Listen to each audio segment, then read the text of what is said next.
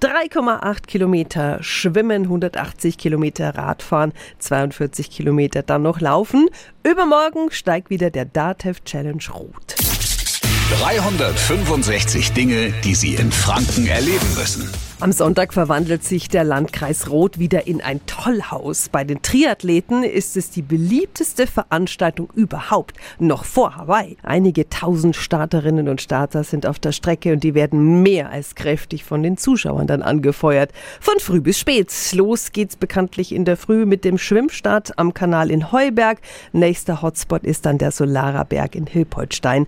Und da garantiert Bürgermeister Markus Mahl wieder Gänsehautmomente auf jedem Meter. Also wir haben natürlich immer so kleine Optimierungsmaßnahmen und was wir dieses Jahr probieren, ist die Information, die wir über die Lautsprecher durchgeben, auch so verständlich rüberzubringen, dass die, die unten am Berg stehen und die, die oben am Berg stehen, das auch alles mitbekommen. Das heißt, wir arbeiten dieses Jahr wieder mal mit einem Kran. Schauen wir mal, ob das noch eine Verbesserung darstellt im Vergleich zu früher.